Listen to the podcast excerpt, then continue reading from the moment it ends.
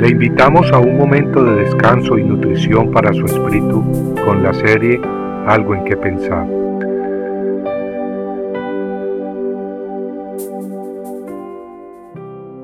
Por tanto, someteos a Dios, resistid pues al diablo y huirá de vosotros. Santiago 4:7 Todos somos tentados de muchas maneras todos los días.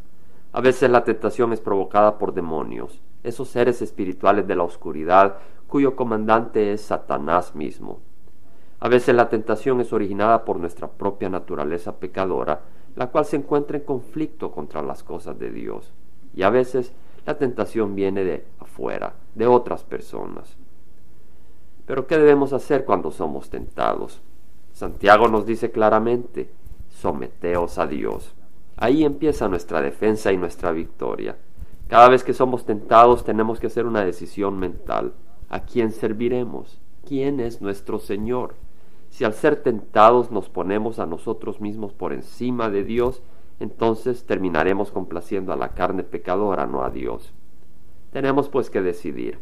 Jesucristo dijo, si alguno quiere venir en pos de mí, niégase a sí mismo, tome su cruz cada día y sígame. Al ser tentados los cristianos tenemos que pausar y recordar que nuestro Señor es Jesucristo. Debemos entonces confirmar en nuestro corazón el deseo de servirle, mostrándole nuestro amor a través de la obediencia. Someteos a Dios, dijo Santiago, no lo olvidemos. Y luego Santiago añadió, resistid al diablo y huirá de vosotros.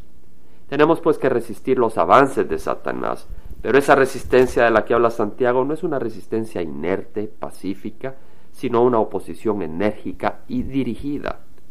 La idea no es de encogernos todos como tortugas metidos en nuestros carapachos mientras el enemigo nos acosa violentamente. Tampoco es la de actuar como el avestruz que esconde la cabeza en un hoyo, ignorando la amenaza y esperando que así desaparezca. La palabra griega usada por Santiago en su epístola es antistemi, que significa ofrecer una oposición decidida y enérgica contra la fuerza opresora. Así como que si alguien se lanzara contra nosotros para agredirnos y nosotros en lugar de encogernos le hacemos frente con nuestros brazos en forma activa, lanzándolo hacia afuera. Cuando la tentación nos acosa, debemos pues entrar en esa confrontación en que buscamos repeler al enemigo. Y Dios dice que cuando así le resistimos, el diablo huirá de nosotros. Qué hermoso. Satanás saldrá huyendo, corriendo en derrota. Gloria a Dios. Hermanos, regocijémonos, pues esa gran promesa y victoria nos la ha dado Dios mismo. Aleluya. Recordemos, sin embargo, que no peleamos ni luchamos como el mundo.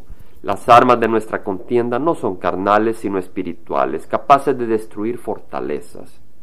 Cuando luchamos en la carne contra otra persona, estamos mirando a nuestro contrincante y no le quitamos la vista. Pero en la lucha espiritual es al contrario. En lugar de fijar nuestra mirada en el enemigo, la dirigimos hacia Cristo, orando sin cesar, confiando y agradeciéndole que nos ha prometido la victoria, pidiéndole perdón por cualquier pecado que hayamos cometido y leyendo su palabra para iluminar nuestro camino y aumentar esa fe que nos defiende de los dardos del enemigo. Ahí está la clave en acercarnos a Dios. Santiago mismo nos dice, acercaos a Dios y Él se acercará a vosotros. Y cuando estamos rodeados de la presencia de Dios, Satanás no aguanta más, se aterroriza y sale huyendo. Gloria a Dios. Compartiendo algo en que pensar, estuvo con ustedes Jaime Simán. Si usted desea bajar esta meditación, lo puede hacer visitando la página web del Verbo para Latinoamérica en www.elvela.com. Y el Vela se deletrea E L B de verdad E L A, donde también encontrará otros materiales de edificación para su vida. Puede también escribirnos al Vela Pio Voz 1002 Orange, California 92856 Estados Unidos. Dios le bendiga.